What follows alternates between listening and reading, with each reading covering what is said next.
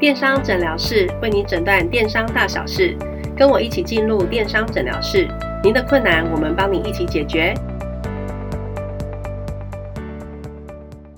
Hello，大家好，欢迎来到电商诊疗室，我是主持人 Skyla。每一集我们会谈到一个电商的困境，并聊聊我们过去的经验，希望能够帮助到大家。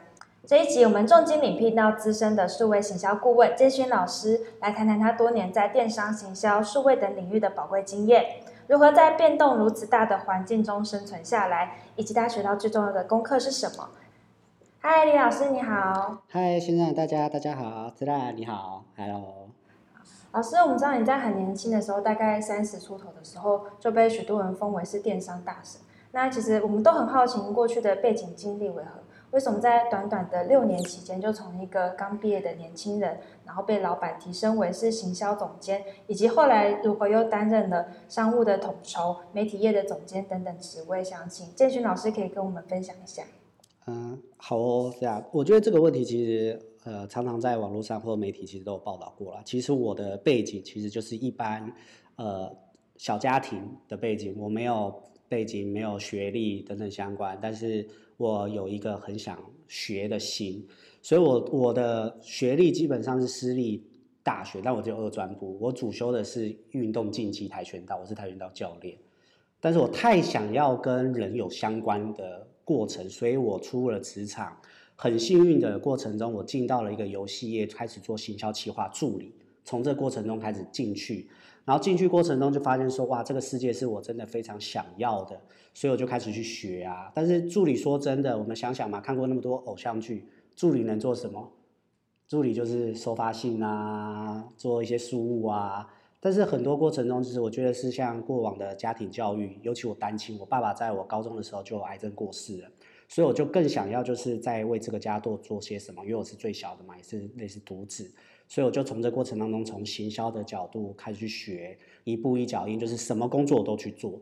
然后这个过程中很有趣，就是会发现一件事情是，当你想要的、啊，上天就会看到。虽然这很像很老梗，但是某方面就是因为你比老板更爱公司。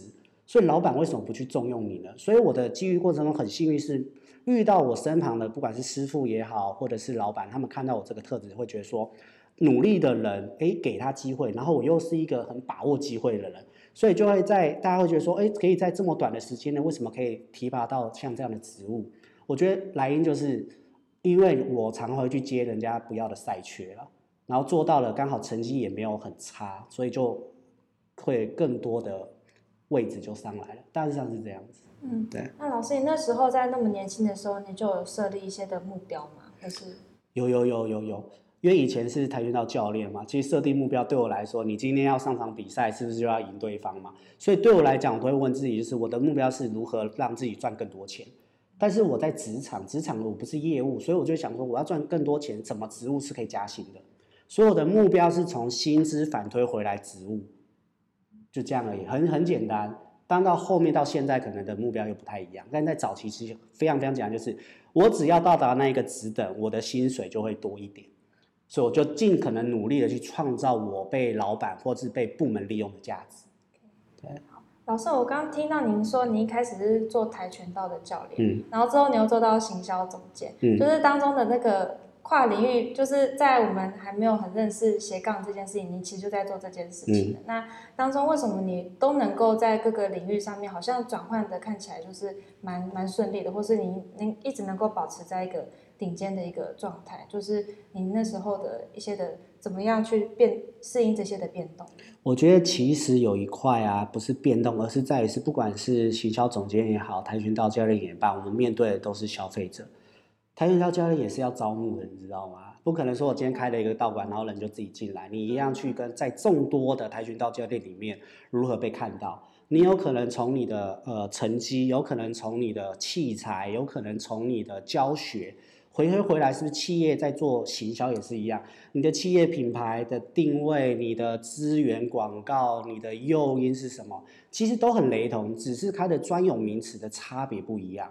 所以在那个时候在做。跆拳道教练的过程中，其实我的总结就是说，建勋你要很清楚知道，虽然我们是在做跆拳竞技这件事情上面，在某方面你要去包装自己，甚至是你要把你的优点极大化。这不是就是我们行销常在讲的 SWOT，你的优点是什么，缺点是什么，优势是什么吗？其实从那个时候我才发现说，其实我一直在做。当然到了进了职场，从行销企划助理，我为什么一直强调助理，就是因为你的地基，因为你什么都不懂，所以我就开始意识到说，其实我一直都在做这件事情。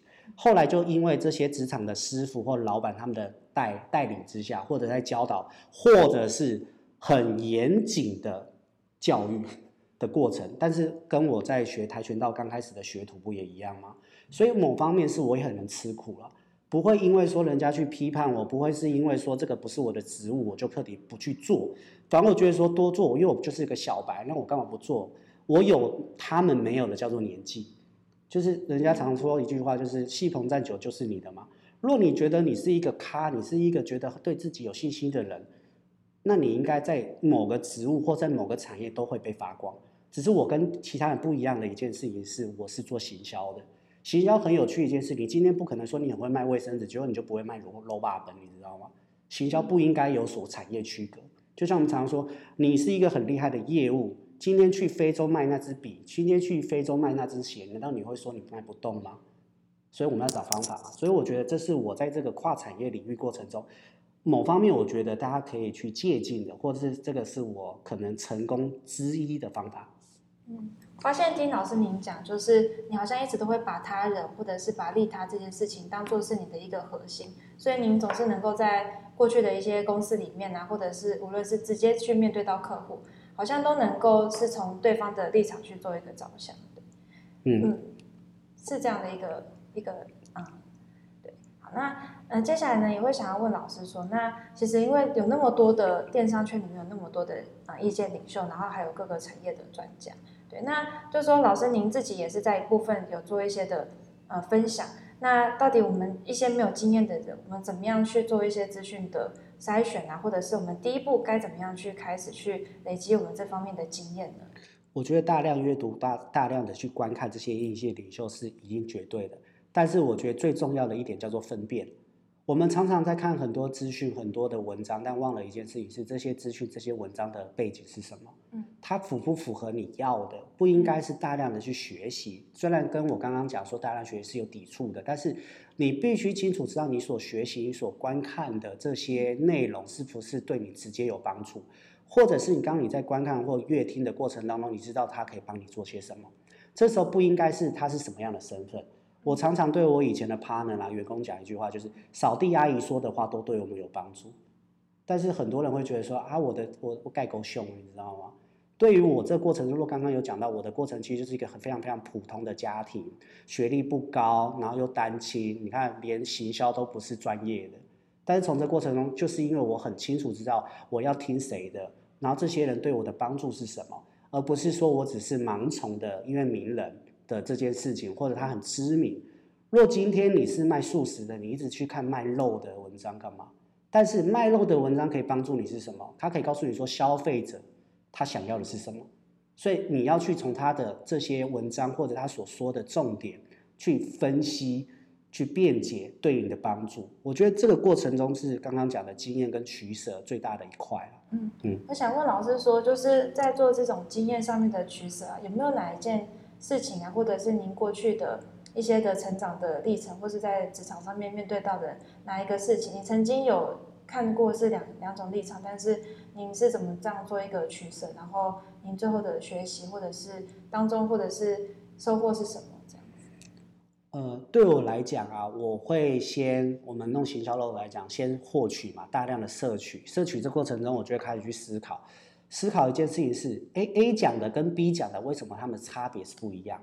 他们的立场是什么？因为很多过程我们在看一件事情是，今天讲的人他可能是对的，你他你的认知是错的，那代表是立场有点差异。所以我会非常非常清楚知道那个立场的差别是什么。第二，回到一件事情，刚刚在在在问我说，哎，利他这件事情上面，我通常都会觉得对方讲这句话也没有必要害我，你知道吗？但是这件事情在当下对我有没有帮助，我会先保持的停留或怀疑的态度。我觉得这个是很重要的。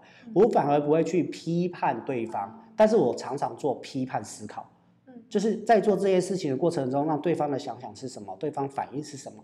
所以我会用这个角度去看待很多事情。当然，这过程当中可能会说，哎，老师你因为比较资深，比较清楚哦。但是我觉得另外一块，我觉得我人生中遇到很多老师、很多的教练跟老板。其中，像以做员工的角色来讲呢，你在听到那么多人说啊，老板找员工进来就是要做事情的嘛，或者是我进来是帮老板做事情。当时我觉得也是这样子，但是后来有一次，我一个师傅，我职场的一个贵人，嗯，然后他对我讲了一句话是：李建勋，你为什么常常惹你的老板生气呢？我的大老板对我的直属老板，我就在讲，他说你知道这些老板找你来这件事情，当然是你是专业的，是没有问题，但是你应该来的是不是增加他的困扰？而是在于是帮他解决问题，这才是你的价值。但多数的人可能会对于像比如说，哎，来上班来做这些事情，多做一件事情，或者是我做好我的本分就好，这没有错，这也没有对，而是在于是对于这样的职务，对你的人生，你有没有想要的是什么？这其实就回到刚刚在讲的一件事情，是我在看待事情的角度。所以我在看事情角是非常非常中庸，尤其是我现在的身份有一块是顾问。其实顾问过程中是因为这过去累积的十几年过程当中的教育，我的职场教育促成到我现在斜杠到有一块叫做行销顾问，是这样子。那，老师，那就是经历过这些的大风大浪，有没有一个就是最核心的一个点？就是我们刚刚讲的蛮多的，您的很多的呃一些的经验啊，然后或者是您怎么做一个呃思考？对，但是在这些事情，你觉得那个最关键的，每一次都帮助你走过。嗯，每一次的变动的那个关键的核心到底是什么？我觉得有两块，一块是你到底知不知道你的梦想是什么？嗯，好，这是一个对梦想。像比如说我，我刚刚讲，我爸爸在我高中毕业的时候癌症过世嘛，他在过世前，他其实就也也很很狗血，就握着我的手，就跟我讲，是真的，就握着我的手，就说这句家里就交给你了。所以对我来说，是一个我一个外省的呃二代来到了，就是没有任何资源。交给我的用意是什么？就是要持家嘛。我在十七岁的时候就开始要思考做这件事情，所以我就很清楚知道说，OK，好，家庭对我来说很重要。我要成功一件事情，不是去跟人家为敌，而是在于是我要怎么去帮助别人，这是第一个。第二件事情是你怎么看待你自己？我常常会开玩笑说，你觉得你自己是一个咖？那请问现在受到了挫折，咖受到挫折这么容易被掰断吗？所以，我一直用这个两个角色，一个是我对于我的梦想、我的家庭，我很重视，家庭对我来说是绝对是摆在前几位。第二件事情是，既然你觉得你自己是个咖，那你遇到挫折，凭什么有权利说说痛苦啊，或者去抱怨？我觉得这是我啦，但不见得每个人是我，毕竟从第一个家庭就很多人就不一样了嘛。但是我觉得第二件事情就是，你怎么看待你自己的定位很重要。若你今天觉得说你是要成为那些你我们耳熟能详的名人，你觉得这些名人一路都是顺遂的吗？绝对会经历过我们不知道他背后的辛酸。只是媒体很喜欢就是讲比较多成功案例嘛。嗯。但是要你成功之前有很好的故事，你难道不需要经历过这些大家不知道的痛苦吗？嗯。才可以讲得出这么平淡风轻。嗯。会是这样，我觉得这是两块。那老师，你也一定也面对到很多的。公司做顾问，或者是遇到很多的年轻朋友，所以您自己会发现说他们在呃比较多的地方上面是哪一个部分是比较卡关的吗？我觉得对于就是专业认知，我觉得比较没有问题，而在于是职场的伦那个伦理上面遇到很大的问题。因为我们常常会觉得说，尤其现在资讯爆炸，或者是太多人太容易成功了，反而用这些太容易成功的这些故事来套用在自己身上，但忘了故事成功的背后。有太多太多的因素，反而进入到这个地方，进入到职场，常常会说：“我明明做对了，为什么不被升官、不被加薪？”但问了一件事情是：你的企业适合吗？你的企业现阶段可以吗？或者是常常会抱怨说：“OK，为什么我我做了这么多，但为什么老板不给我机会？为什么我不怎么样？”我常常进到过去企业里面去访视，或者是我常说：“既然你那么厉害，你要不要开一零四啊？你要不要开人力银行？就丢履历嘛。”让市场决定，因为毕竟在职场是一个资本市场，你的能力与否不是你决定，而是薪资决定。薪资是非常非常有趣的，常常会有我在最早期的时候出来做顾问，常常被抨击的一件事情是：凭什么李建勋可以做顾问？他跟我年纪一样，凭什么？凭什么？为什么李建勋做顾问的钱跟我的薪资一样？但是他可能进来公司可能就几个小时或一天。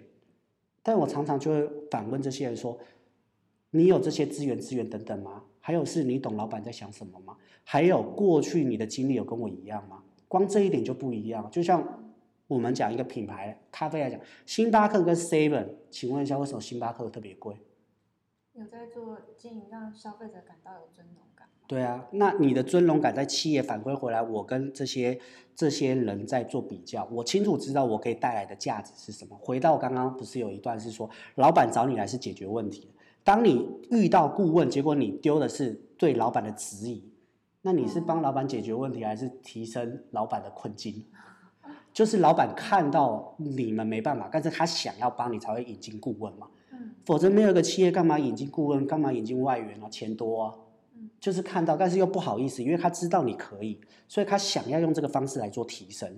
但多数人会觉得说这些提升是来是取代，哦，你懂吗？嗯在过去，很多老板他其实也会找我，就很喜欢跟这些长辈聊天，你知道吗？才会创造嘛，因为他们干嘛骗我？我就会用一个很 open mind、很良善的角度去看待这件事情。他要骗一个专员干嘛？他领一个薪水五六万，他就要来骗一个两万多块的，你不会觉得很怪吗？就算他骗我，代表我有价值，你知道吗？骗一个两万多块的，嗯 这不是也是一个很有趣的一件事吗？就是你在看事情的角度认知，我觉得非常非常重要。嗯嗯我觉得老师好像从呃前面到后面就是做开始做顾问业，其实好像真的都是以就是良善或者是利他的这样的一个角度去出发。对，那其实知道说其实商场好像也没那么的单纯。对，那老师您秉持着这样的一个利益良好去做出发，可能当中会不会遇到哪一些的矛盾或是冲突，或者是有没有人就刚好跟您站在不一样的立场？那这时候你都怎么样去做解决，或是去呃调解那样的纷争？我觉得绝对会有啊，像比如说在职场上面那么年轻做主管，要先想一件事情是，善良的人做不出主管，但是你可以选择善良，你必须要去创造是你被不被取代的这个价值。当然，回到现在，我们可能是乙方，我们要找甲方，要去聊合作这件事情上面，一件事情是，你是非常需要这个甲方吗？还是你是有选择权？多数人会有痛苦一件事情是你没得选择。好，这是一个我觉得大家可能要去思考。第二个过程中，我常常会开玩笑，网络也有很多梗图，就是不要跟笨蛋争论，你知道吗？嗯你争论是没有意义的嗯。就算现在你说你很有钱，但是你就是穿的就是路边摊，对方也是会觉得你没钱啊。就算好了，你说你在海外，你真的是非常非常知名，或者是你上过一些大家没有没有到的地方，你回到台湾，你遇到的那个扛长那个 label 不同，你是无需去解释的，你懂吗？我觉得某方面的过程当中，你要非常非常清楚知道你适合在什么样的圈子，用什么样圈子说的话。当然，很多过程中，若你是以上对下，就是那个层级是不一样的，你就要去忍受他们对你的误解。但如果今天你的 label 是等同，他还对你误解，你就要去思考一件事：这是不是你必须相伴左右的 partner？嗯，不是说顾问你每个都要接啊，我常常都不接顾问啊。你会选择性的就是推掉的。当然要选择性推，你的价值取决于是你怎么去看待啊，不是厂商来看待啊。嗯像我做过台湾最大的电商的顾问，但是我在履历或者在网络上面从来没人知道。那讲的用意是什么？他并不会讲得出来帮你增多多增加收益，你知道吗？反而搞不好你在谈那种小企业来讲，他们说哇你太高大上了，我很难谈。就是他也会回到我们行销在讲的定价策略。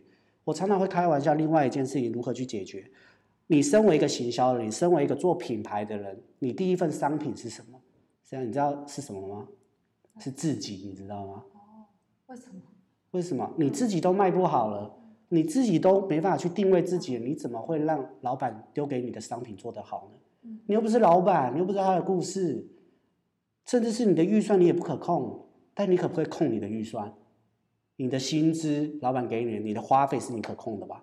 嗯所以为什么你会发现有些人明明他他的压力很大，他还是过得很自在，那他清楚知道他的方向。嗯，清楚自己的定位。当然啦、如果你是要做品牌，如果你是要做行销的，嗯先把自己活得精彩，这很重要啊。但其实我们蛮多的呃听众都会是电商的一个客户，那他们在找品牌或者是跟我们业务在做回馈的时候，好像这都是一直是蛮重要的一件事情。是，那最后也会想要问，就是老师，就是因为您做了那么多的领域，然后有那么多的跨界的行为，然后接下来也会预备要就是在有一个新的事业。那如果回到你年轻的那个时候，就是刚毕业那个时候，你还会愿意再走同样的一条路吗？或是当中你还会有做什么样的修正吗？走行销啊，走品牌是我一定会做的，因为我太喜欢跟人互动了。第二件事情我是愤青，你知道吗？只是我跟一般愤青不一样，是很多愤青是为了抱怨。嗯，我想做一件事情是，我是愤青，我要从自己做起。我喜欢，当然就是我学跆拳嘛，就是这种所谓的对抗压力啊，或者是突破，这我本来就会的。那会不会做不一样？我觉得我会做一样的事情，但是我会做的是更加的优化。就是我们常会讲一句话，就是不是每件事都要帮了。过往的过程中，我我真的是帮了太多的人，但是当然不是每个都是好的。我要懂得去分辨，所以为什么在刚刚的题目里面要讲的，懂得去分辨。懂得去批判，有时候不是你不好，有时候是这个世界看待你是不良的。但是这个世界的不良是真的不 OK 吗？只是频率不一样。所以若是回到若有现在的经验，回到过去，我就会开始去慎选我要合作的对象，我要帮助的对象，不是每个人都要帮。过往我帮了好多好多人，结果让自己非常非常的惨痛，你知道吗？嗯。但因为有这些惨痛的经验，才有说到我现在，大家觉得说我遇到事情的角度有不同的新观点，不同的角度看法跟资源。我觉得好跟坏是一体的，白天一定有黑暗嘛。若只有白天，那请问一下，你怎么休息？当你闭上眼睛的时候，不就是黑暗吗？当你张开眼睛的时候，都是，所以不应该被局限。所以若是我做这件事，我只会告诉，若回到过去的我，要如何去做优化。不用去改变，因为若你很厉害了，但是你的年纪还是那二十几岁，你遇到的人也会不一样，你知道吗？在这个世界不存在天才，对我来讲，因为这些天才通常我也遇不到，所以我比较像蔡依林说的那种地才，你知道因为没有资源，没有背景，我唯一有的就是帮助，我觉得可以帮助的十个里面，若有一个人愿意回馈回我，你知道我多富有吗？我只做这件事，就这样。对，我会跟我过去的。就是未来，只要要回去，我会讲这个话。现在我也是这样做了，所以我很愿意去做分享。我没有抬头，就是我也没有架势。虽然我可能我的设计定位某方面我可以用这样的角度去看待，但是发现我现在在我们在互动过程，我应该不会给你有压力吧？对啊，我觉得，因为我我我回来做一件事情是。我的出生背景本来就是跟大家一样的，我又不是什么高富帅的家世背景。帅帅。呃，谢谢啦，因为他开始大家听不到，看不到。但是某方面是我回到我就是一个中小中小的小康家，甚至是我是领青海奖学金出来的，你知道，我比别人更辛苦，凭什么要比别人更骄傲？嗯。但反而是我比别人更辛苦，我要告诉更多的人是，我辛苦我都可以，你们凭什么不行？我只做这件事，因为我告诉告诉我老爸，说我要做这些，我要让他有骄傲。我的骄傲来自于是我让家人骄傲，我们方面就会骄傲。对自自我来说，从刚刚到现在的结尾，我很少到讲到自我这件事情。有他，我才有自我。谢谢建勋老师今天跟我们的分享，让我们可以看到说，虽然商场的如此的险恶，或者是变动如此的大，但是保持利他或者是良善。甚至是对一个家的一个责任，其实一直帮助建勋老师不断的跨界，并且好像能够，呃，也不会因此收入就短缺了，反而越赚越多。然后接下来有新的事业，那如果未来呃呃听众会想要认识更多的建勋老师，上建勋老师的脸书，他常常都会分享他的新观点，非常宝贵，然后跟大家来做一个分享。那今天再次谢谢建勋老师来我们的 podcast 节目，谢谢，谢谢，谢谢。